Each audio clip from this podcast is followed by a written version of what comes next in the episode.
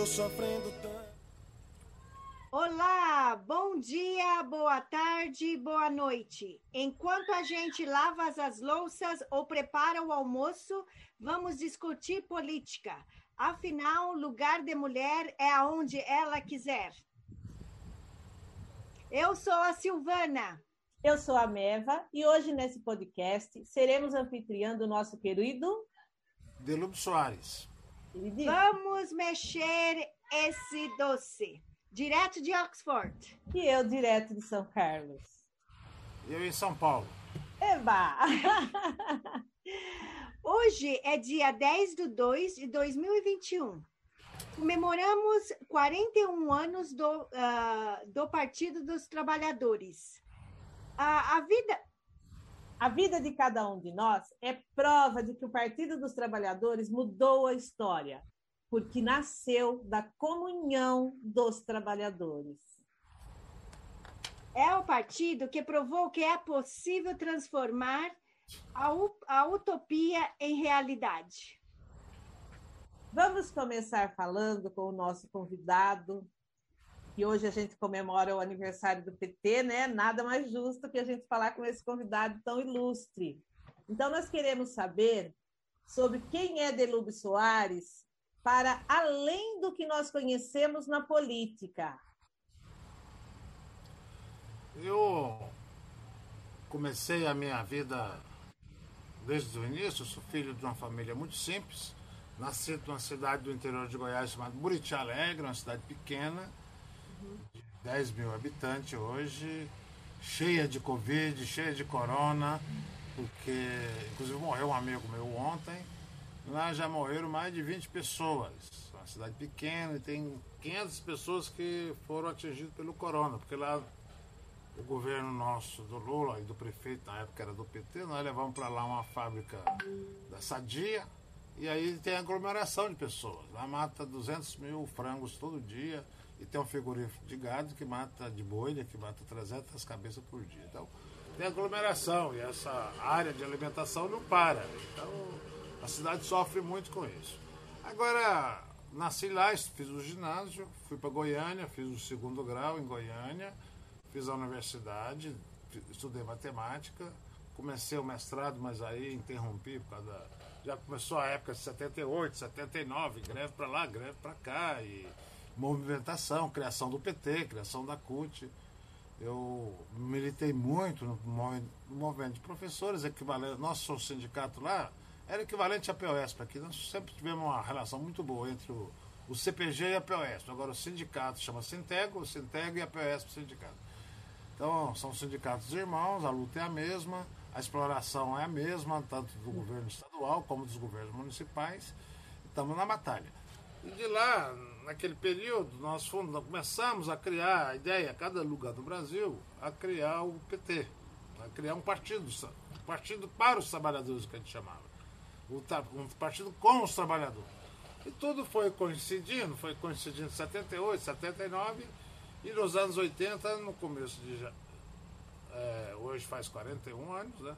Nós resolvemos, reunimos um conjunto de companheiros aqui no Colégio Sion. Eu estava, de Goiás nós vinhamos um ônibus para cá, eu estava nesse ônibus.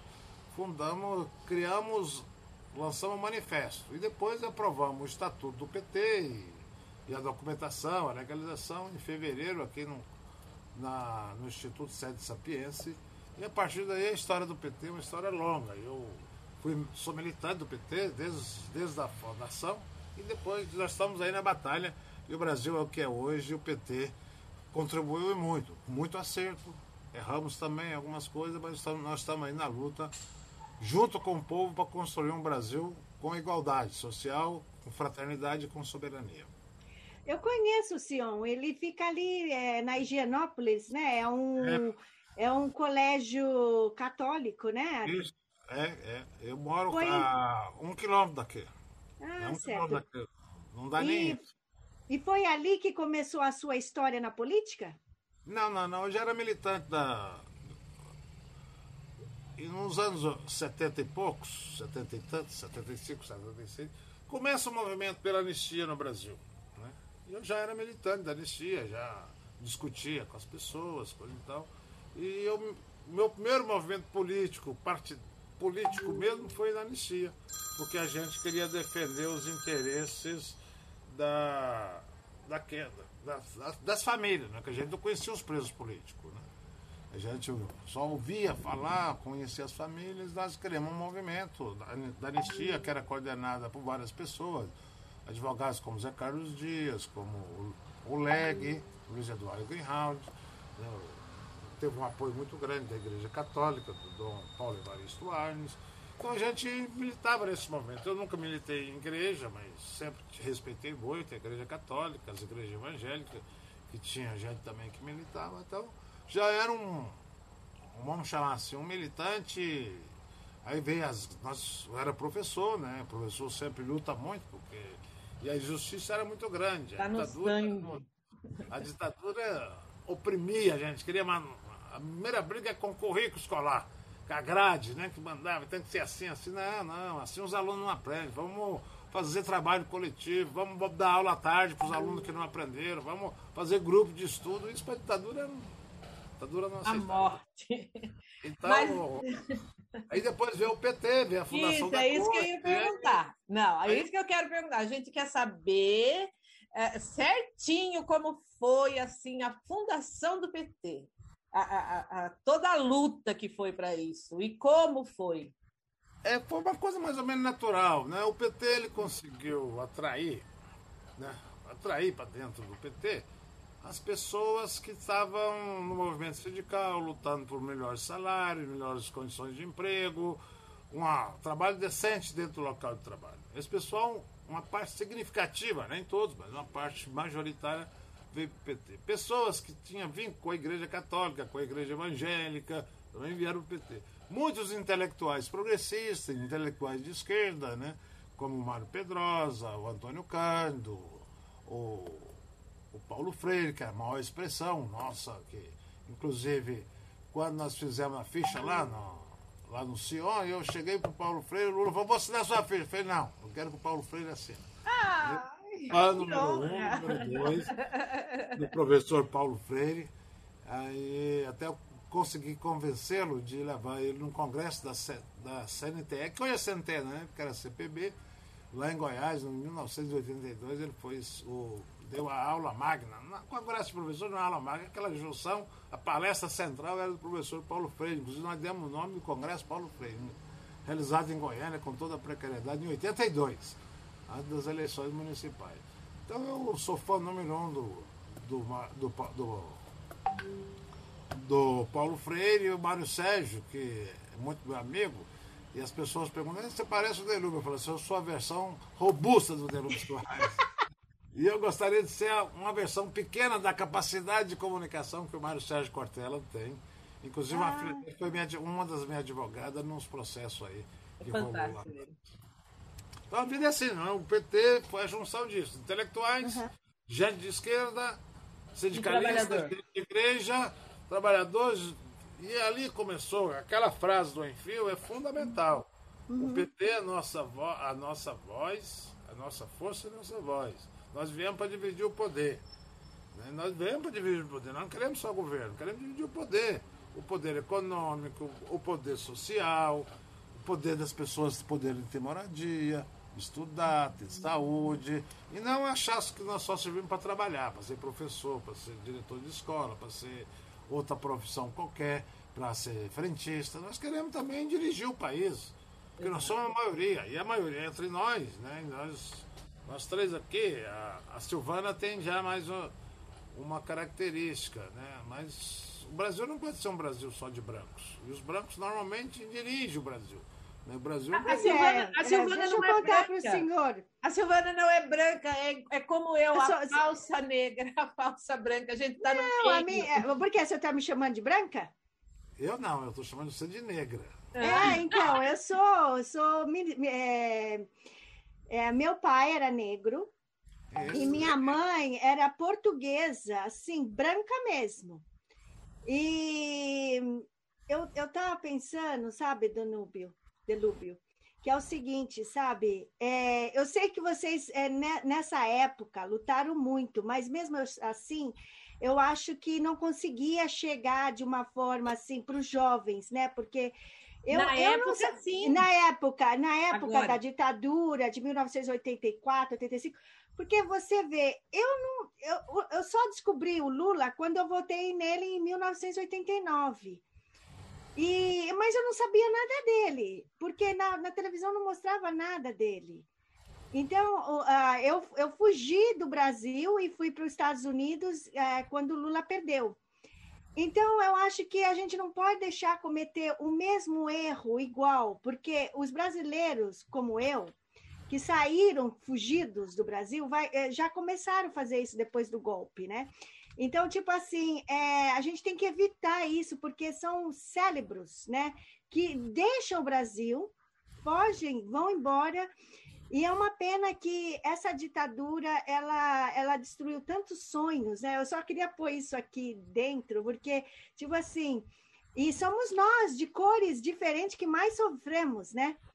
Porque Verdade. perdemos os pais cedo, porque a mãe fica viúva. Então a gente tem que olhar com carinho como educar esses jovens para que eles não desistam, que eles saibam que eles têm força, que tem como lutar. Agora, eu queria que o senhor falasse para a gente como que o senhor avalia as políticas públicas do PT, do governo, dos governos PT?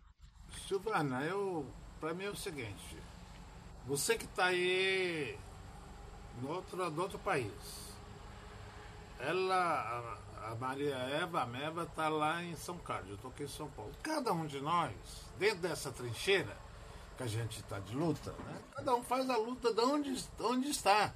Porque quando o soldado vai para a guerra, ele não escolhe a trincheira, ele é colocado numa trincheira. E ali ele tem que ir para frente. Né? Inclusive aquele filme 1919, aqui, 1917, que saiu agora, um filme ótimo, que é, sinaliza a guerra de trincheiras, que foi a primeira guerra. E nós vamos enfrentar uma guerra daqui a um período. E todos nós vamos ter que ser guerreiros, guerreiras, guerreiros e guerreiras, guerreiras e guerreiros para superar essas dificuldades. As políticas, que, respondendo a sua questão, as políticas que nós apresentamos no governo Lula, ela não, é, não nasceu no governo Lula, ela já é fruto dos governos estaduais, dos governos municipais, das experiências que nós tivemos, né? e foram políticas muito assertivas. Assertiva do ponto de vista da população mais necessitada. Foi a primeira vez que um, que um país teve um governo que colocou o poder público em função da maioria do povo. Né? Normalmente, os governos que veio da ditadura, antes, mesmo antes da ditadura, eh, os governos pós-ditadura colocavam o governo em função de um setor, ou do agronegócio, ou dos banqueiros, ou dos industriais, ou dos três juntos. Não em função da maioria do povo. Por isso nós criamos programas que foi de muito sucesso e são duradouros, né? ampliamos as universidades, o número de estudantes, valorizamos a educação primeiro e segundo grau, aprovando o piso salarial dos professores. Nós fizemos uma coisa muito importante, que foi cuidar da saúde, criar o SAMU, o Mais Médico, todos esses programas que são de sucesso. Atendendo as famílias com mais necessidade, só um presidente como Lula podia ter sensibilidade de criar o Bolsa Família, que todo mundo falava, falava, falava, e agora nós estamos aí clamando, clamando para a continuidade do auxílio emergencial, porque nessa pandemia o desemprego é muito, já era alto, ficou mais alto, mais difícil de locomoção. Você está aí na Inglaterra, sabe que a pandemia ela não, não pode brincar, só tem um remédio, o distanciamento social, saber trabalhar com todos os cuidados da, da higiene e da proteção de cada um de nós. Então é uma vida difícil hoje. E lá atrás também era muito difícil. Mas o nosso governo aqui do Brasil, né, inclusive tem um amigo meu que escreveu um artigo longo de um jornal, ele tem um jornal, então ele escreve o que ele quiser. Ele escreveu 86 páginas no jornal dele, chamando, só falou sobre isso naquele dia, um artigo enorme, chamado Revolução Silenciosa no Governo Lula. Então nós fizemos muita coisa, fizemos muito movimento. Agora, a grande mídia não está, ela está a serviço do capital. Sim. E a luta de classe existe. Os capitalistas determina o que os seus asseclos faz. Quem são os asseclos? São CEOs, né? Que são os, e aí nós vamos já ter uma denominação de capitão do mato moderno, modernos, capitão do mato moderno. É, né? era isso, era essa uma das perguntas. É, é, assim, como que o senhor avalia hoje o papel da mídia, né? da mídia Depois e quem são os novos capitães do mato. Isso é importante deixar claro e até parar e perguntar e explicar para as pessoas e o papel desses capitães do mato. É sempre é uma expressão que eu falo, até brinquei outro dia numa live que eu fiz com as pessoas, numa reunião, que eu gosto muito daquele filme de Django Livre, né? É um filme maravilhoso, que onde mostra que tem, num determinado lugar tem um, um dono de escravo e tem o capitão do mato, que é tão violento quanto o dono dos escravos. Né? E hoje, na modernidade, está a época, vamos chamar medieval, a época que tinha escravo.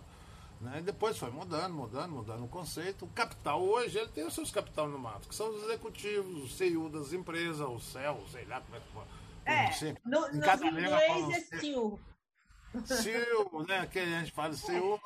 E aí, mas as pessoas, os executivos se sentem capitão do mato. Age como? Nem todos têm exceção, mas age como, né? Você viu aí a luta da, da, da Trajano, da Luísa Trajano, para contratar executivos é? negros, né? Ah, e a tá. luta que foi a guerra que foi contra a Luísa Trajano e a, e a Magalu, a, a Magazine Luiza, fazer essa campanha, né? É, parece que é um preconceito. Não, é valorizar a maioria da população em determinado período, em determinado momento. Quando nós aprovamos as cotas, ô Silvana, você que não estava aqui no Brasil, uma luta muito grande. O pessoal não tem que ver a competência meri, meri, é, meritocracia. Mas você sabe que eu estava andando aqui nas ruas de Oxford um dia, e aí aparece uma menina, você sabe que ela é pobre. Ela não é uma pessoa assim da classe baixa. Não, por que, que você veio do, de lá do Brasil? Não, é porque não dá. Não dá porque agora tem cota para negro. Eu, naquela época, eu, eu ouvia, mas eu ficava quieta. Então, isso é um erro também da gente, que naquela época que eles começaram a falar, que começou aquele, aquele, aquele, aqueles preconceitos que você às vezes ouve e não fala nada. Então, eu não, você acho... não responde porque você acha que é um absurdo, né, Silvana? Essa, não, a coisa é tão assim, absurda que, é que nós nos calamos. Exato. Eu não, eu não, tipo assim, eu não conseguia entender como que uma pessoa poderia ter falado isso para mim. Para mim! Olha pra minha cara, eu não sou branquinha, não tenho olho azul. As pessoas, elas não enxergam, mas é, é, é um problema. Nós temos o problema, não é de agora, né? Há anos e anos e anos e anos, da nossa, bem antes de, da nossa geração. Que, é, que a gente chama assim o alienação, que é isso que a, a grande mídia faz na cabeça das pessoas a grande mídia, ela está em função do capital. O capital não quer que os pobres se desenvolvam. Eles querem é, que os pobres continuem pobres para trabalhar para eles. Não uhum. pode pensar, não pode ousar. Né? O que esse rapaz fez, eu chamo rapaz porque ele é um pouquinho mais velho que eu, Luiz Inácio Lula da Silva, ah. né? foi quebrar correntes. Nós é. temos que quebrar as correntes que, que estão amarrando. E a é. corrente mais difícil de quebrar, Silvana? Preconceito. Meiva, é a que está na cabeça. É, os, as, que tá as na crianças, cabeça. As crianças, né? Falo, desde criança, desde quando eu acho que eu. Meu pai dizia que eu era tão teimoso que me jogasse no rio, corria ao contrário. Mas sempre pensei, né? Eu sou uma pessoa de mente livre. E quero que todo mundo tenha a mente livre. Sempre conversei com meus alunos sobre isso, com meus colegas de escola, com meus colegas de partidos, colegas do movimento sindical. A primeira coisa que nós temos que ter é a mente aberta. Exato. Para pensar, estudar, ler, refletir, ver as experiências que deram certo, as experiências que deu errado, como é que a gente corrige aqui, como é que corrige ali. Mas tudo isso é difícil de fazer, porque tem o poder dominante. É, a classe é. dominante, né? É a luta de classe, não quer que os pobres invertam. Estude, né? Porque você vê, a mãe era empregada, a filha era empregada, e se, e se continuasse, a filha da filha ia ser empregada. Quebraram essa nós temos que Lula quebrar. quebrou. O Lula, é, o Lula quebrou, quebrou, quando mandou os pobres para a universidade. É. A e minha mãe era. A minha mãe era é, cozinheira, é, aí eu ia ser faxineira, e eu ia ser faxineira a minha vida toda, e meus filhos também iam também viver aquela vidinha. Mas eu gostaria, ontem nós tivemos uma grande é, vitória. É, vitória, né? Porque deu 4 a 1 para o Lula, então, eu queria que o senhor é, desse a sua opinião sobre a Lava Jato E que também é qual é a, o papel da mídia no golpe, né? É, da mídia dentro do golpe e da Lava Jato e qual está sendo a mídia ainda hoje? Porque parece que ela ainda tem uma grande influência. Parece não, ela tem. Ela, ela não para, né? Ontem eu assisti o, o Jornal Nacional e eles estavam é, falaram lá, deram a opinião do Moro como tipo assim, não fala nada sobre o Lula, da inocência dele, não, já dá a opinião do Moro. Eu acho isso um absurdo, sabe? Eles fazem uma lavagem cerebral. É verdade. tentam fazer, né? Que não é. fez com você, não fez. Aqui nós somos três, que a Globo não, não, não faz a nossa né? cabeça, né? Não faz a cabeça de várias pessoas. Hoje Exato. o Chico Arque está reclamando, que é uma pessoa importante, influente, que eu gosto muito. Além eu gosto dele como pessoa e gosto dele como Militante. compositor e escritor. Das músicas dele. Né? Então é o seguinte, a sua pergunta, Lava Jato, né? Ontem foi uma vitória importante para esse movimento de mostrar quem era Sérgio Moro. O que está em julgamento, Silvana e, e Neiva, não é o Lula. Está em julgamento é o comportamento do Moro, se ele for um juiz parcial ou não. Nós já sempre achamos isso. Quando a gente estava lá na cadeia, eu e Vacari e outras pessoas conversavam muito sobre isso. E que tinha confusão, tinha confusão, tinha treta nesse negócio, motreta, ah, cambalacho, tudo estava envolvido na, na Lava Jato. Porque aí Agora, depois da, a, da publicação do Intercept, que o, aquele hacker fez e divulgou, ficou mais claro. Sim, hoje, o mundo inteiro está sabendo que o Moro foi um juiz que foi lá para condenar o Lula a pedido do PSDB, a pedido dos banqueiros internacionais, uhum. do, das organizações dos Estados Unidos, que sempre estão eh, querendo criar confusão, criar dificuldade, derrubar governo em todos os lugares. Vocês viram, você, você que está em Oxford, não sei se você observou, se a, se a, a Meva conseguiu observar, quando teve o golpe na Bolívia, o presidente da Tesla, daquela. É, ouvi. Que deu, ajudou a dar o golpe na Bolívia é. e dar o golpe onde seus endereços estão. Uhum. Lamentavelmente, aquilo não é um pensamento de um empresário que hoje é considerado um dos se não o maior, mais rico, mas um dos mais ricos dos Estados Unidos e do mundo. Aquilo é o pensamento médio da classe dominante americana. Sim. Que é o seguinte: alguém não está fazendo o que eu quero, eu vou lá e tiro. Sim. Eles acham que nós somos curral, né? Quintal dos, quintal dos Estados Unidos, né? Porque quando eles fizeram lá, veja bem, os americanos, quando eles fizeram a guerra de sucessão, eles foram para cima do México, tomaram a metade mais da metade do México, né? Novo México, Califórnia, Texas, né? E incorporaram no Estado americano. Incorporaram o que era espanhol. Então, eles falaram, a América é nossa. Aí não dominaram o resto, falaram, não, o resto aqui a gente monta uma estrutura aqui e vamos dominar o mundo, principalmente a América Latina. Nada pode crescer na América Latina sem o nosso consentimento. Nós não pedimos, quando o Lula foi eleito, nós não pedimos o Bush, que era o presidente dos Estados Unidos, para governar. Nós tivemos uma boa relação com o Bush o governo Lula. Mas não pedimos o Lula ou o Bush para governar. E governamos como a gente queria. Então a Lava Jato, ela veio, né? O Moro foi julgado ontem. Quero explicar para todos vocês. Estão nos ouvindo, estão nos assistindo. A Lava Jato ontem foi julgada, foi julgada não, foi mostrada que a suspeição do Moro existe. Onde legalizou, legalizou, não, permitiu que a defesa do Lula tivesse acesso a todas as conversas que eles tiveram no submundo. Nós estamos conversando aqui, mas antes tem aquelas conversas, as conversas que não foram publicadas.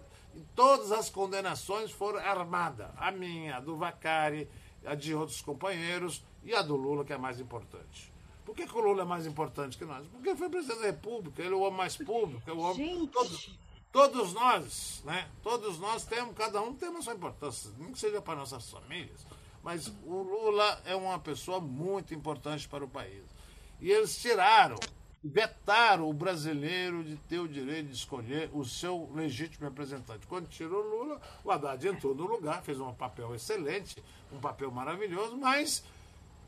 É, porque ganhando, na verdade. Acabou, acabou, ganhando esse, esse negócio aí, e a mídia fez o seu papel. O STF, o, o STJ, o STF, todos os tribunais fizeram o seu papel de impedir isso é. Muita gente, às vezes, até sem saber o que estava fazendo, Mas as pessoas é, fizeram. Ah, Ontem o Gilmar, o Gilmar Mendes, o ministro, ele disse que ele foi iludido ao impedir que Lula assumisse a, a, a Casa Civil de Dilma. É. Ele se sentiu traído, né? Porque, porque veja bem, gente.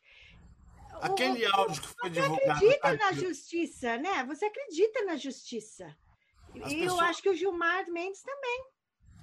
Eu, em todas as dificuldades que eu já tive. E que tem o áudio? Desde, desde 2005, hum. né, eu estou nessa pendenga aí, né?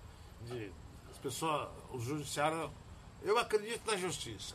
Esse judiciário que está no Brasil hoje, eu não posso falar que eu acredito nele. Porque eu fui condenado no mensalão sem nenhuma prova, só por manchete de jornal, de ouvir dizer, ouvir falar. Né? Fui condenado no mensalão, eu e vários outros companheiros, 25 companheiros, 40 denunciados. Nós fomos condenados por manchete de jornal. Nada era verdadeiro, que era compra de voto. Não teve isso. Não teve compra então, de voto. Mas, e nós mas fomos condenados. É... E foi para o STF. Então, quando o STF toma uma medida arbitrária, injusta, liderada pelo ministro Joaquim Barbosa, as instâncias inferiores passam a fazer, que foi o que o Moro fez. Se o, o STF fez toda a barbaridade, e a hora que ele viu que o, o Joaquim estava errado, ele pediu demissão, foi embora, pediu aposentadoria, o Moro fez a mesma coisa.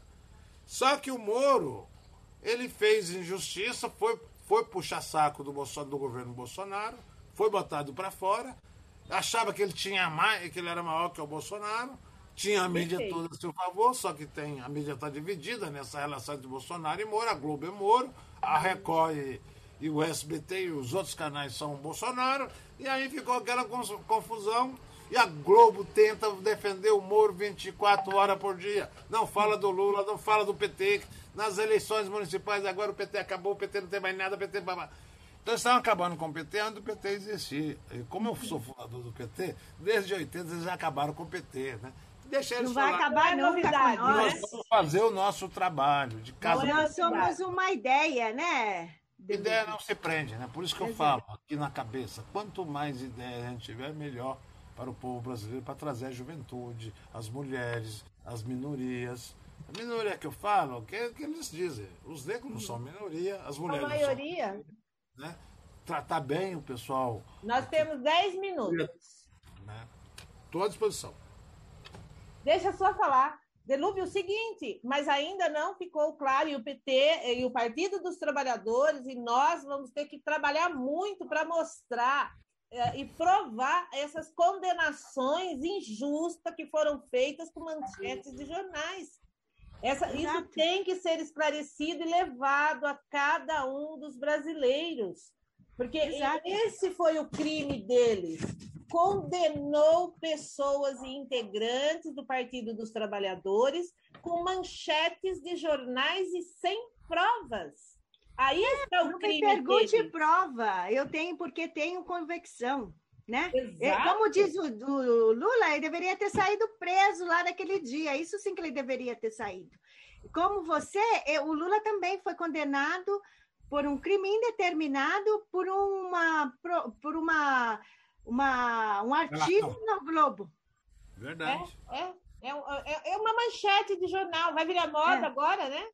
Uhum. Por isso que nós devemos fazer o seguinte lema: Lula inocente, né? Lula, Lula livre, Lula inocente, Lula presidente. É isso que nós temos. Exato! Lula livre, Lula, Lula presidente, eba! Giovana e, e Meva e todos que estão nos acompanhando, eu acho o seguinte: os tribunais, eu acredito na justiça, não no judiciário brasileiro. Os tribunais todos, o, te, o juiz toma sua medida lá, depois vai para o tribunal regional, condena, seja ele municipal, é, juiz local, público, estadual ou federal. Os, os STJ local condena a mesma coisa, pobre. O STJ nacional, é, o STJ condena, o TRF condena. E o STF é. Agora que está tomando uma medidinha é. mais mas dentro do mensalão, né? Então, nesses tribunais, a gente não tem chance.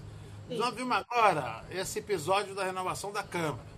Nesse episódio, que já está constituído 500 deputados, a esquerda tem 120, não vai 120, 130, não vai, nós não vamos ganhar nada nesses tribunais. Tanto é que o tribunal é, da Câmara, lá do Senado, Câmara e Senado, vamos chamar que fosse um tribunal, votou a reforma da Previdência, reforma trabalhista, teto de gasto, tira direito de saúde. Nesse tribunal nós não ganhamos nada. É. O único tribunal que nós vamos ser vitoriosos é o Tribunal Popular, é. que reúne Sim. você, você, o Roberto Carlos, reúne a dona de casa, reúne o frentista, reúne o operário, reúne o camponês. O Tribunal Popular que vai reunir em primeiro, de, primeiro domingo de outubro de 2022. Esse é o tribunal de 160 milhões de brasileiros, que são os brasileiros que vão escolher o novo presidente. E aí nós vamos ter, ter clareza, por isso nós, eu brinquei. Lula livre, Lula inocente, Lula, Lula presidente. presidente. Lula vai estar na urna, nós vamos apertar lá o 13, vai aparecer a figurinha do Lula e nós vamos eleger o Lula. E eu quero convidá-la, você mesmo, para vir para São Paulo você, Silvana. Ah, eu vou. Eu, eu, essa vez eu não vou perder de vestir nada. Uma, vestir uma. Uma coisa que eu faça. Tem os, os melhores modistas aí de Londres. Já manda fazer sua roupa bem vermelha. Vai lá em São Carlos, pede melhor, a melhor costureira ou o melhor costureiro. Antigamente chamava de alfaiate, né? Para fazer um design da roupa, a gente, todo mundo de vermelho, subindo naquela rampa maravilhosa. A gente vai ter que cancelar todas essas leis que é, prejudicam. Vai ser um mar vermelho. Nós vamos envermelhar aquela esplanada do mês. Exatamente. Muito Para isso, para é isso, para isso. É muito trabalho, precisamos organizar grupos de conversa, isso, grupos é. de reunião, com calma. A pessoa pode possa não querer ser Lula hoje, mas amanhã pode ser. Ela vai pode... ser. Na Ela próxima semana. Vamos conversando com as pessoas. Esse negócio do Bolsonaro, ficar xingando as pessoas, esse negócio política do ódio, contra gay, contra mulher, contra negro. Nós não devemos entrar na, na conversa do Bolsonaro. Ficar xingando o Bolsonaro. Nós temos que falar bem das nossas é, propostas, do nosso programa. E que Lula é o melhor para representar o esse programa. programa. Nós temos que discutir o programa. Ah, é. A gente tem o plano de planejamento, né? O plano nacional. É. Então a gente vai pegar um item por item, a gente vai. É porque a gente já está pegando a Constituição, a gente, eu e a Meva, a gente lê a Constituição, explica a Constituição, traz algum ponto que aconteceu e por que, que isso é importante na vida diária do, do militante. E, e agora, do trabalhador. Também, fazer isso com esse plano, porque as pessoas têm que conhecer, ele só está no papel por enquanto. Mas quanto não, mais. Não, Silvana, já tem algumas ações. O, é. o Delúbio já sabe. É, vamos perguntar para ele esse é. plano de reconstrução do Brasil, Delúbio. Isso é um marco. É um uhum. marco. Na atualidade, na atual conjuntura. Hum. Por que, que é importante lançar esse plano e as pessoas discutirem? É, a Fundação Perseu Abramo reuniu 600 pessoas de vários níveis e conseguiu botar de pé uma proposta para o futuro. Onde a gente quer o seguinte: um Brasil que tenha uma nova matriz energética, depender menos do carvão, menos da gasolina.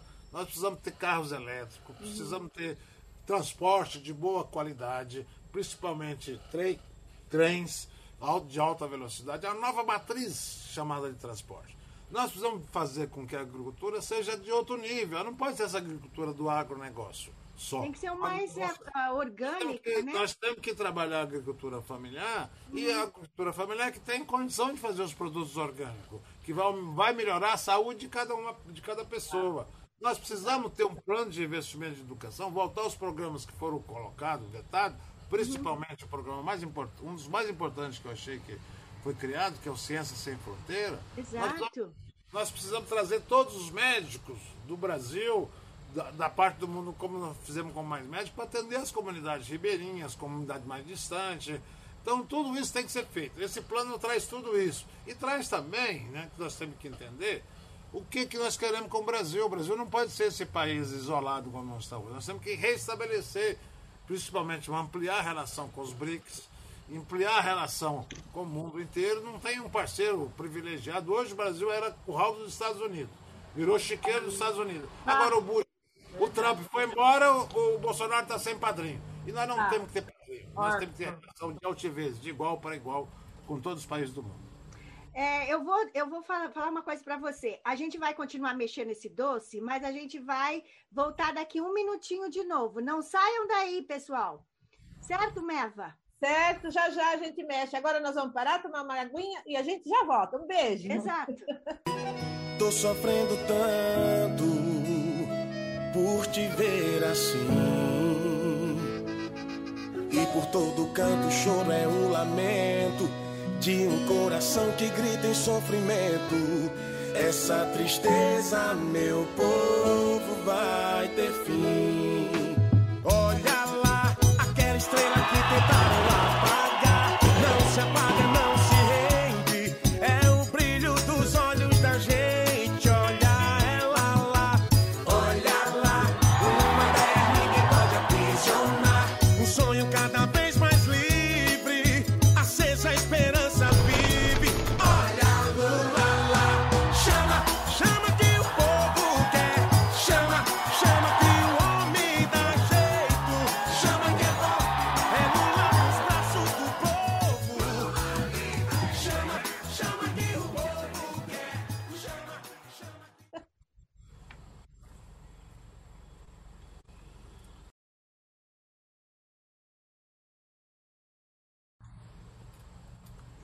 Continuar mexendo esse doce, né, gente? Ai, o, o Delúbio, o SUS tem um legado do PT.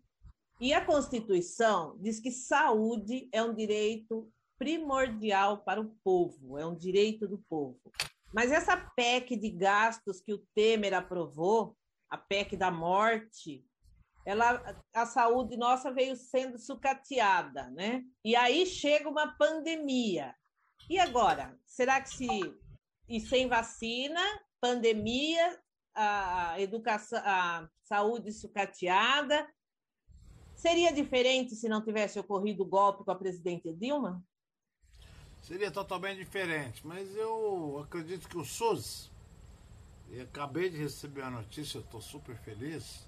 Hum. Agora, que meu pai, vai, meu, meu pai tem 91 anos, e lá em Buriti Alegre vai ser vacinado no SUS lá.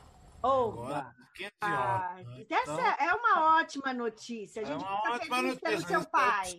Só pode ser, isso só pode acontecer porque nós temos o SUS, que é no Brasil inteiro, que as pessoas que trabalham no SUS são muito sérias, não fura fila, né? Não fura fila na vacinação, na, na fila, a fila dos transplantes, fígado, rim, que são os córneas, que são os mais usuais, não, não existe a possibilidade de furar fila. E a gente tem que, nós temos que ter que a saúde é um direito de todos, o dever do Estado, como diz a nossa meva. Mas o governo da Dilma para cá, do golpe para cá, é, foi a valorização da medicina privada. A medicina privada, a primeira coisa que fizeram foi sucatear a medicina pública com essa lei que você falou, a PEC do, da morte. Segundo, Bolsonaro entrou já ameaçou os mais médicos. E aí nós estamos vendo o caos de Manaus. Aqui no Brasil inteiro. Hoje eu liguei para um amigo meu que mora numa cidade chamada Ibiun, Ituna, no, lá, em, lá no Espírito Santo. Uma cidade de 20 mil habitantes, já morreu 43 pessoas de Misericórdia. É, por complicações da, da, do coronavírus e da Covid. Então, no Brasil inteiro está morrendo pessoas, pessoas doentes. Mas o SUS, por mais que ele faz o seu trabalho, tem que ter um incentivo do Estado, tem que ter incentivo da população. E ele melhorou, né, a imagem do SUS perante a população melhorou muito, porque quando você vê um rico morrendo no, no Einstein ou no Ciro, Ciro Libanês, as pessoas assustam. Essa Sim. doença, a Covid, única coisa que eu tenho certeza que vai acontecer comigo daqui para frente vai que um dia eu vou morrer, talvez daqui a 70, 80 anos. Sim. Mas um dia eu vou morrer. Todos nós, a morte é, é natural para que os nossos filhos, os nossos netos assumam as, as responsabilidades para frente. Então, eu sou extremamente, né, lutei muito, na época eu estava, eu era dirigente da CUT, a época, e do PT também, nós, eu liderei pelo, pela CUT as emendas populares da Constituinte. E o SUS foi uma delas, a redução de jornada de trabalho de 48 para 44. Nós queríamos 40, mas não conseguimos, conseguimos 44. Uhum. Mas trabalhava 48 horas. Nossa. As conquistas da Constituinte foram muito importantes. O SUS é a conquista mais importante que nós conseguimos colocar ali naquele na Constituinte, que a saúde é um direito do povo e o Brasil é dos brasileiros e o governo tem que ter em função do povo, para o povo e com o povo. Então, isso que nós. Vocês estudaram a Constituinte, estão estudando o Plano Brasil. Eu queria dar uma sugestão para vocês. Na hora que vocês foram fazer uma live importante aí, sobre as dúvidas que vocês tiverem do Plano Brasil, chamar alguém uhum. da fundação, eu vou sugerir um nome para vocês para Ai, perfeito. Ah, seria plano, ótimo, porque a gente Brasil, não é especialista. Isso, isso, mas a hora que vocês verem todas as dúvidas que vocês têm, as pessoas que acompanham vocês, uhum. é, aí nas lives, na, no, podcast. Uhum. podcast de vocês, vocês é, nomeiam 20 dúvidas, 5 dúvidas, né? igual vocês fizeram uhum. são 5 dúvidas sobre o plano. Como uhum. é que foi feito o plano, para que, que é, para que Mas daqui uns uns 60, 80 dias, né? É, assim, até a gente, a gente vai falar sobre ele primeiro, Isso. e aí e a... as pessoas vão fazendo as perguntas e a gente vai mantendo, e aí, aí a gente chama alguém chama... ali para responder essas perguntas para nós. Perfeitamente, é isso mesmo. Olha, é uma coisa a gente pode ter certeza. O Bolsonaro vai tentar destruir os, tentou, né, destruir o SUS, tentou enganar todo mundo, mas o povo é muito resistente, né? E o povo que está trabalhando, o funcionário público é muito importante porque ele protege, ele defende o SUS também, né? Então eu gostaria que você me respondesse o Brasil sofrendo essa enxurrada de desmonte na economia, no, nesse governo federal, né? É, como você vê a economia nesse momento assim, Delu? O Brasil hoje passa por dificuldade em todo o setor, crise sanitária, crise econômica, e aí nós estamos vendo o desemprego em alta. A caristia muito hum. grande para o pessoal de baixa renda, porque o rico não preocupa com o preço do hum. tomate, o preço do óleo, o preço da, da carne, porque na, na renda dele a alimentação não não, não afeta. Mas a pessoa que ganha um salário mínimo, dois salários mínimos, abaixo de um salário mínimo, tem muita dificuldade de encontrar arroz de 30 reais, um pacotinho de 5 quilos, feijão de 10, 12, 10, 12 reais, alimentação. Então, nós chamamos no movimento social, no movimento sindical, e o IDS chama, da inflação de alimentos. Uhum. Tem inflação de alimentos muito grande, o governo ele trata a economia como se tratasse a sua casa, ele quer uhum. vender aquilo que ele não participa, tá, quer vender o Banco do Brasil, quer vender a Petro, a, os postos de petróleo, quer vender as refinarias. Ele não vai vender o prédio lá da Chile, que ninguém quer comprar o prédio da Petrobras. Aquele não vai vender, porque não tem nem, ninguém quer comprar aquilo, porque aquilo não serve para um prédio antigo, um prédio moderno, mas antigo. Não serve para muita coisa para as pessoas. Então ele quer vender o petróleo brasileiro, quer entregar o petróleo brasileiro para as transnacionais, quer vender a Eletrobras, que para quem vai dirigir a energia do Brasil seria um estrangeiro. O que é que nós temos que nós a economia está num, num, caminho, esse Paulo Guedes é um desastre. Ai, gente. Total. Né? Agora, que, que, a solução dele agora é esse negócio da autonomia do Banco Central. Sim. Isso é uma bobagem. Gente. É uma bobagem. O Banco Central é o banco que coordena as atividades econômicas do país do ponto de vista da inflação. É para manipular a inflação, é para achar. O que eles falam lá no Palácio do Planalto, eles acham que é verdade. E quem, qualquer brasileiro e qualquer brasileira, seja de uma idade jovem ou até da, minha idade acima, que assistiu aquela transmissão daquela reunião que foi publicada. Ah! Aquela reunião no Palácio. Aquilo eles fazem aquilo todo dia. Imagina o que eles não falam das mulheres, que vergonha, gente. Mas as mulheres, tem duas mulheres lá, mas que são. É. Lá, uma é pior que a tal de Damares. É. A outra é Tereza Cristina, que também não. Ah. Como se não fosse com ela, nada existe. Né? Uhum. Então, é uma. Eles, esse governo atual, é um governo misógino, homofóbico, um governo que não gosta da economia. O que, que o Paulo Guedes diz naquela reunião e o que ele está tentando fazer? Não, nós vamos enganar os chineses, vamos vender as coisas para os chineses e não vamos enganar os chineses. ele é bom ele lembrar que a China tem 5 milhões de anos de experiência. Ninguém engana chinês. Ninguém engana japonês. Esse Paulo Guedes é porque estudou lá em Chicago, ficou lá uns dias em Chicago, foi para é. ajudar o Pinochet lá. Bater nesse, nesse Guedes, porque tudo bem, vamos bater no Bolsonaro, mas tem que bater no Guedes, porque é ele que é a cabeça, ele que está tentando acabar com a economia. Não sei até quando o povo vai aguentar esse homem. O Brasil é mais forte do que sua elite. Os brasileiros, o povo brasileiro é mais forte que a elite política. Essa, esse povo que está aí é um acidente Uhum. É. Ocidente Foi. midiático, empresarial, fake news, Lava Jato. E a Lava Jato, nós temos que observar que a Lava Jato é filha neta é. do mensalão. E a Lava Jato. Neta de quem? Mensalão, Eu não entendi. Do mensalão. Mensalão. Lembra do mensalão? Ação Penal uhum. 470? Tinha um senhor chamado Joaquim Barbosa, que era o sujeito mais importante. Ninguém mais veio falar no Joaquim Barbosa, ele bateu área. Bateu área, bateu, fugiu.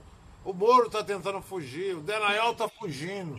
Mas não vai fugir, não. não Nós vamos botar as pessoas no devido lugar. Exatamente. Vão ser humilhadas. Ladrão, ladrões. Aí vai acontecer.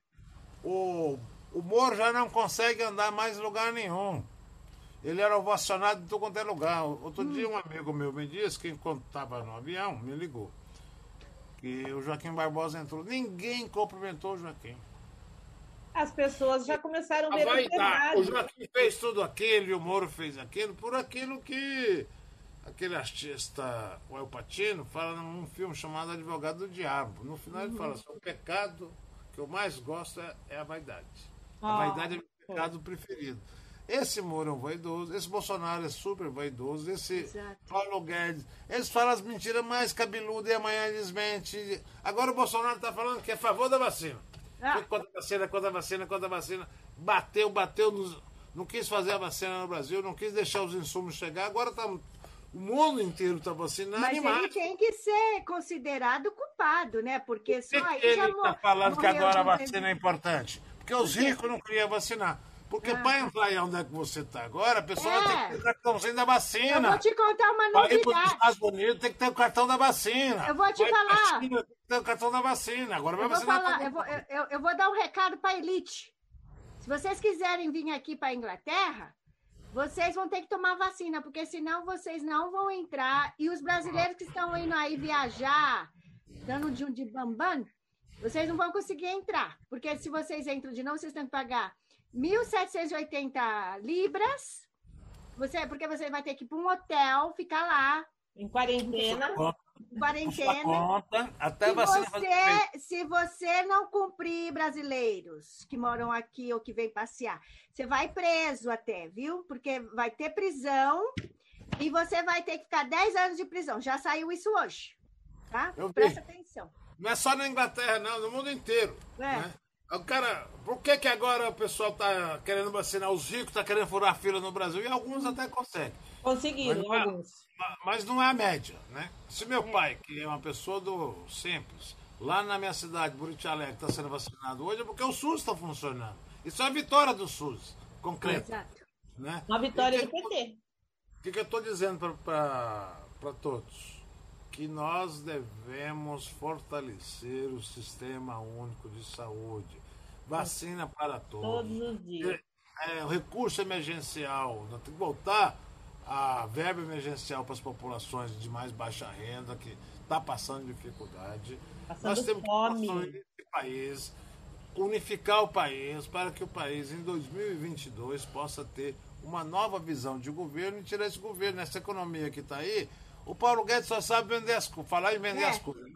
E o Paulo Guedes só sabe mentir, brigar com os principais parceiros econômicos. Por que, que vai brigar com a China, que é o nosso maior parceiro econômico? Por que, que vai, vai xingar a Índia, xingar a Rússia, ficar é. puxando saco dos Estados Unidos? Agora não tem mais nem jeito, porque mudou o governo dos Estados Unidos, outras linhas estão perdidos. Estão é perdidos. Igual é igual o Lula fala, você casa com um homem, ó mulherada, você casa com um homem, aí você tem uma casa, aí você tem o seu, os seus móveis, aí ele não, tá, ele não tem trabalho, aí ele fala, vamos vender a geladeira, mulher. Aí você vende, aí vamos vender o fogão, mulher, você vende, aí vamos vender a cama, mulher. Olha, Fala para eles prestar atenção e arrumar e um no emprego. final a mulher fala assim: eu vou vender esse homem. Ele não acha que. É, Que homem! acho que deve. Mas esse homem que vendeu tudo não pra vender. Exato. Vou vender esse marido, é mais fácil É. vender É o mais marido fácil que a vender o geladeira. Vou vender esse marido, porque o marido não vai querer vender a mulher. A mulher pode vender o marido, porque o marido não. não- Pois é, agora como é que fica essa história? Mas me fala, mas me fala, e a democracia no Brasil? Para Hum. onde caminha a nossa democracia se continuar esse barco assim, essa boiada passando? Ô, eu sou jovem, de 65 anos, mas gosto de estudar muito. O Brasil sempre foi feito de tentar de, redu- ah, de atalho, querer fazer atalho. Na política e na vida e no país não pode ter atalho. Fez aqui, a- o atalho foi a ditadura que caiu. Né? Lembra a ditadura militar? Sim. Caiu, a ditadura ficou 20 Sobrou algumas coisitas aí que deveria ter caído também. Tem muito entulho, né? Muito entulho autoritário. pintura. até hoje.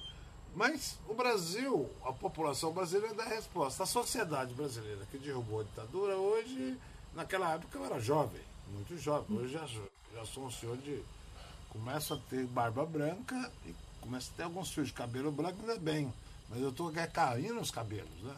Com a idade, ficando careca. Então, o que, que acontece? O povo resiste. O povo quer escolher os seus representantes. O povo quer democracia na, na economia, na, na educação, na saúde. Isso é democracia, é um direito de todos. E para todos. E com todos. E eu quero dizer uma coisa para vocês: é o seguinte. Nós precisamos melhorar. Nós temos três igualdades no Brasil, que as pessoas são Ai, gosto de. na hora que nasce, o bebê nasceu do ventre da mãe, vai para um, vai pra um, pra um berço. Os berços já são diferentes, aí já começa a diferença. Depois, quando morrem, todo mundo é solidário. As famílias são solidárias a todos os mortos, ou vai enterrado, ou vai ser cremado, ou outra situação, que é muito pouca hoje, mas já existiu muito no mundo, fica para lá. Então, as pessoas, quando morrem, vai para o mesmo lugar. E a outra, quando vai votar. Por isso que nós estamos fazendo o movimento de proteção do voto. É fundamental essa questão da proteção do voto. Então, a democracia brasileira só tem três democracias. Nós temos que ampliar, ampliar a democracia na economia, na moradia, né? na, na vida social. Por que, que alguns podem ter dinheiro para ir para o teatro ou para ir para o cinema e outros não? Por que, que uns podem ter dinheiro para ir, ir assistir o futebol na, na melhor camarim, lá, na, como é que chama aqueles negócios? Na tudo chique? cadeira. Não, na cadeira não, tem uns lugares especiais, no- nos Não é camarins. cabi- camarins, É né? cabine, é. Não É, importa que o. Qual que é o nome dele? Que quer ser presidente? Hulk. Que chama. É, o, Nunca, jamais. é, Esse é um filhote. é, o filhote da ditadura. Se eu fosse, o Bris- fosse repetir o Brizola esse é filhote da burguesia, não é nem da ditadura. Aquele da ditadura ele era menino. É um filhote da burguesia, isso da burguesia. Que eu ainda sou dessa turma. Tem burguesia e tem operário. É. Tem bur- burguesia e tem trabalhador. Então a burguesia quem sempre quer arrumar, quer estreitar os É. caminhos. Né? E a, democracia não tem atalho, ela tem luta permanente. Então, no mundo inteiro, quanto que é um país democrático, isso foi em todos os países. E nós temos dois tipos de democracia: a democracia ocidental e a democracia no Oriente. né? O Japão tem um tipo de democracia, a- os países asiáticos todo é outro tipo de democracia, e aqui no Ocidente nós temos a democracia que nós chamamos de democracia burguesa, né? que é a democracia da representação do voto. E aí, o que, que eles fazem? Ah, tem o voto, mas tem a manipulação do voto, como foi É. a eleição de Bolsonaro, com fake news, com mentira, com toda aquela confusão. Mas eu sou crente na democracia, luto pela democracia, e nós queremos um país do- com democracia para todos, em todos os setores, em todos os ambientes. Por que, que o trabalhador rural, alguém falou aí, você falou, Silvana, por que, que você que é filha de empregada doméstica tem que continuar sendo empregada? Eu sou filho de uma família que o primeiro a pessoa que terminou o primário, terminou, terminou o ginásio fui eu, a primeira pessoa que fez faculdade fui eu. E meu pai tem 17 irmãos e minha mãe 5 irmãos. Uma família grande, né? E aí, nós, a minha família, meu pai, minha mãe, conseguiu fazer com que a gente estudasse. Minha mãe já está no outro mundo, está lá olhando por nós, mas meu pai continua firme lá com seus 91 anos, né? Com todos os cuidados possíveis, meu avô vai vacinar e ele está bem, de saúde, graças a Deus. Nossa. Agora, A gente ele- fica feliz por ele e por vocês gente- também. a gente tem que entender que a democracia é para todo mundo, né? E o processo de democracia, uns têm que ter direito à escola, porque todos têm que ter direito à escola, não são uns. Uns podem ter uma vida melhor, uma casa melhor, outra casa assim, mas todos têm É, direito o ponto de Quando chega uma idade, a pessoa tem que ter oportunidade para que ela se desenvolva, para que ela seja um ser Ah. humano feliz. Porque uma pessoa que não vai para a escola, que não estuda o que ela quer, que ela não experime- experimenta, por exemplo, aqui as crianças vão para a escola, aprende, a- aprende a ser cozinheiro, aprende a, a- a- ter um curso de culinária, depois tem um curso de mercenaria, depois tem vários cursos, e aí quando você chega assim na. A gente pode fazer um outro programa para falar da educação, da diferença, mas chega um, te- um- quando ela vai do, do ensino elementar para do ensino Médio. primário para o médio, ela já sabe exatamente o que ela quer ser. Então as pessoas têm que ter o direito de saber o que elas querem, né? E a democracia Agora- no Brasil, nós temos que ter duas coisas claras que é importante. O Brasil tem duas coisas que é muito que diferencia, que impede a democracia ser ampla e geral, irrestrita, né? que é o direito de herança e a propriedade privada. Por que, que uma pessoa pode ter 10 casas, 15 casas, 20 casas Sim. e vive de aluguel e outros não tem casa? Sim. Por que, que uma pessoa, a herança, ela tem que ser dividida como ela é hoje? E quem constrói a fortuna não é o capital, não é o capitalista, é nós que trabalhamos para o capitalista, é o trabalhador. É. Como dizia lá antigamente, lá atrás, já atrás, há cento, quase 200 anos atrás, Karl Marx já escreveu a mais-valia. Uhum. Nós temos que combater a, a mais-valia. Hoje a gente chama de lucro, né? Exato. O cara só é rico porque alguém trabalhou para ele ser rico. É, Porque rico não trabalha, rico trabalha só dando ordem. A única coisa, eu quero encerrar esse capítulo de democracia, que rico, que rico compartilha é fake news. Rico não compartilha solidariedade. Nós, da classe trabalhadora, compartilhamos soli- solidariedade, fraternidade. Queremos que todos estejamos juntos, fraternidade política e solidariedade política. Por isso que eu acho que esse negócio é antigo, né? Igualdade, liberdade e fraternité, que foi o lema da Revolução Francesa, Bacana. que foi a primeira revolução que foi feita para acabar com o monopólio do, do, do rei na época, era o rei Luís XV, começou no rei Luís XIV e concluiu no, no Luís XV, que é um, movimento popular que acabou com a monarquia, a monarquia francesa à época Sim. e espalhou pelo mundo. Teve suas dificuldades, coisa. Hoje a monarquia é muito pequena, você vive da monarquia. Aí, Agora, eu tenho uma é pergunta. Eu gostaria de fazer uma pergunta, porque a gente falou do passado, tudo, como que tá, mas e do presente. Agora eu gostaria de falar do futuro. O que o senhor acredita que será o Partido do- dos Trabalhadores eh, no futuro? Nós estamos desenvolvendo um, um trabalho chamado Brasil 2022, Nossa. que vai trabalhar para eleger o Lula, mas nós queremos que o PT ele esteja enraizado em todas as cidades, em todos os bairros, em todas as cidades, em todas em todas as moradias, em todos os domicílios, seja urbano, seja rural. E o PT, né, ele almeja o poder. Isso é o PT é um partido com vocação ao poder. E para você chegar ao poder, você tem que chegar no governo e depois transformar o governo num, num processo democrático, conversar com todo mundo, onde as pessoas tenham uma liberdade e uma igualdade plena, direitos plenos né? e regras. Né? Por isso que eu gosto muito do que os chineses usam, né? que, que é uma sociedade moderadamente próspera, né? ao, ao modo chinês. Nós temos que criar no Brasil uma sociedade moderadamente próspera. Para fazer isso, tem que acabar com a pobreza, tem que eliminar a miséria, tem que as pessoas têm que ter o direito de estudar, ter posto de saúde. Então, o PT pensa numa sociedade igualitária, uma sociedade sem explorado e sem explorador. Para isso, nós estamos, já plantamos várias sementes. Né? E nós que primeiro que espalhar o PT para o Brasil inteiro, todas as cidades, espalhar o Brasil para onde tiver brasileiro fora do Brasil, e você vai ser, Silvana, uma guerreira desse movimento, né? uma guerreira para trazer, para a gente enfrentar esse processo né? e convencer as pessoas. Nós não queremos ser o único. Não. Somos igual aquela música do Noel Rosa, né? Nós, sabe, nós a música fala, a Vila Isabel não quer ser exclusiva, quer saber, mostrar também que sabe, sabe fazer samba.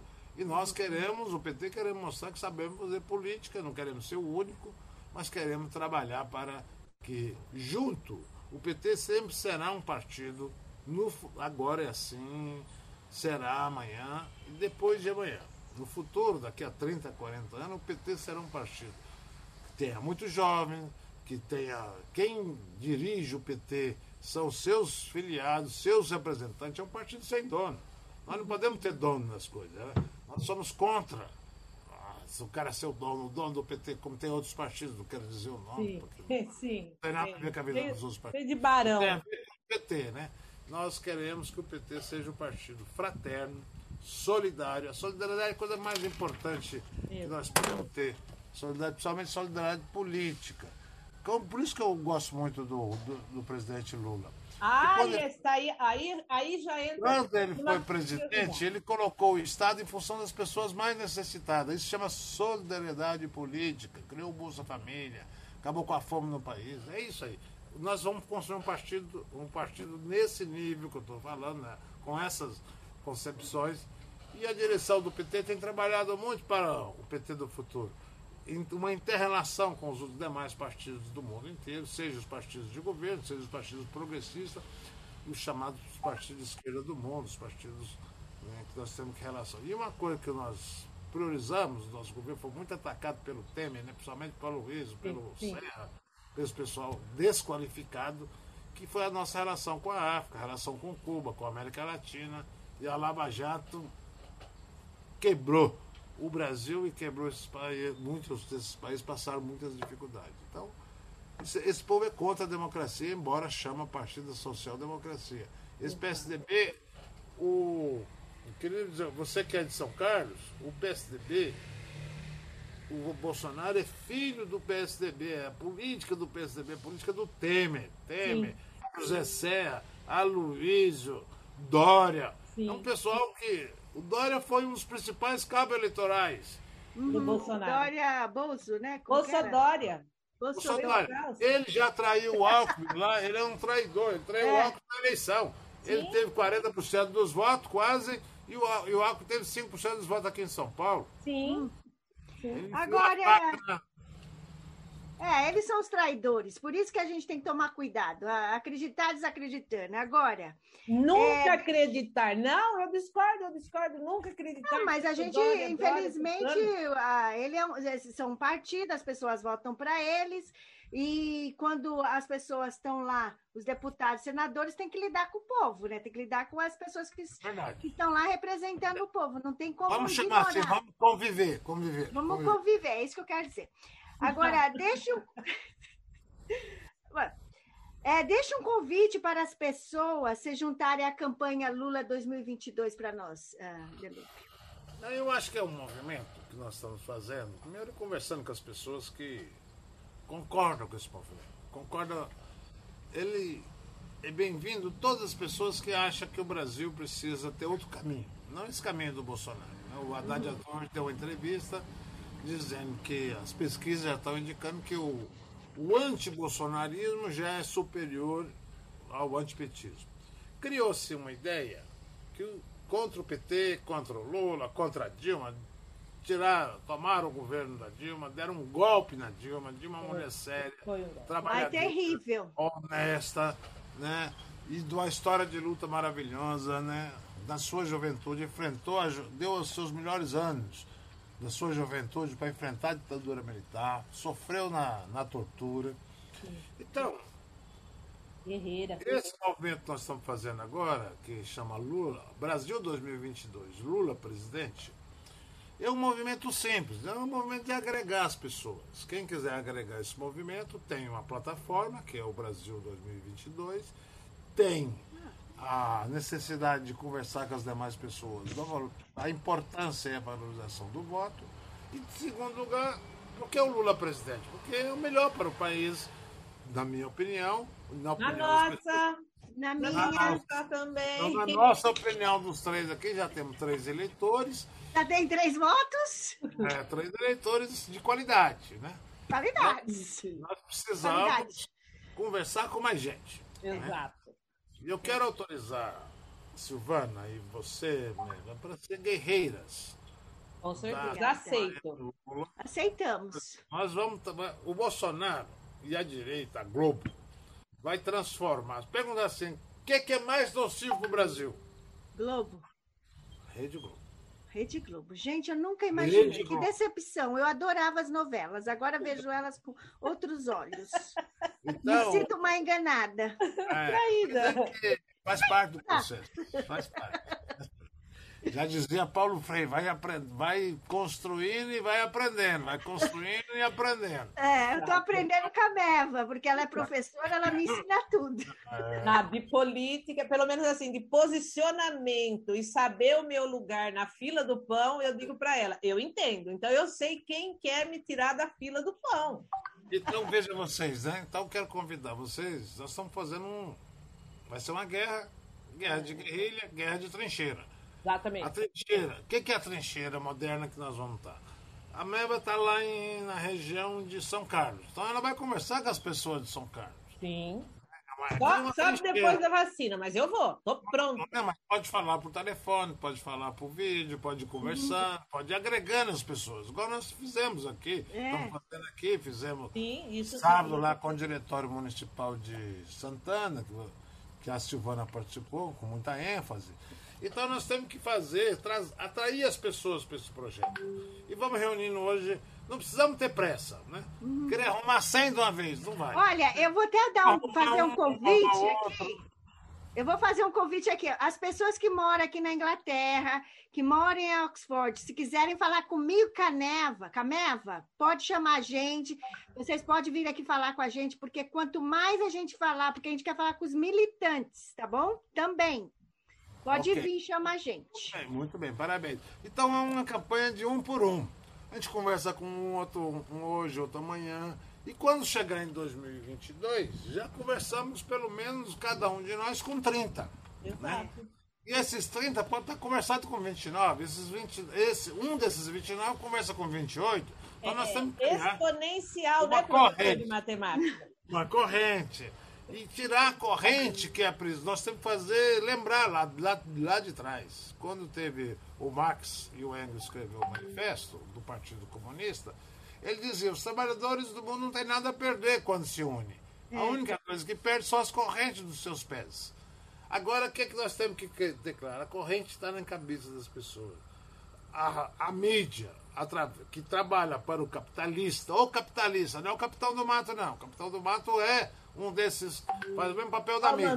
Bota na cabeça da gente querendo alienar as pessoas. Nós temos que trazer as pessoas para a realidade, de acordo com a realidade, fazer a luta de acordo.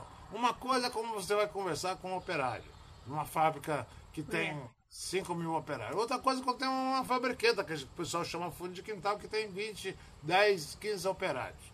Ou a coisa é como você vai conversar com os professores da sua rede. Outra coisa é como você vai conversar com o motorista de ônibus, vai conversar com o camponês. É mas todos têm o direito, todos serão muito bem-vindos na campanha e nós temos que fazer um exército de guerreiros, de guerreiras, guerreirinhas que são as crianças, a juventude que está nascendo e os, e os anciões. Nós temos que observar as experiências dos mais velhos. Né? Então, o PT é isso, essa campanha que nós vamos fazer, queremos fazer uma campanha com alegria, nada de ficar rebatendo, xingando. É. Nós Deixa somos da turma da paz. Nós somos da turma da paz, paz e amor, tá? O Lulinha, Trazer a música, o Lulinha já voltou à situação de 2002. Lulinha, paz e amor. É. Ah, que delícia. Haddad, paz e amor. Ai, Haddad, Todas nossas. Dilma. Ai, meu Então, Deus. a Dilma tá Trazer as já. mulheres para nós As aqui. mulheres, Di- né, Dilma, a, dona Gle- a nossa presidente, a Gleise. Então, nós vamos- esse é um movimento que é um movimento de paz. E é um movimento de futuro. E alegria. Mas com firmeza, com determinação, com propostas políticas. Exato. Exato. Proposta para governar o país, ser um país soberano, com altivez e que busca a, igua- a- a igualdade entre as pessoas e a solidariedade. É- Esse é o futuro do PT e da campanha Lula 2022.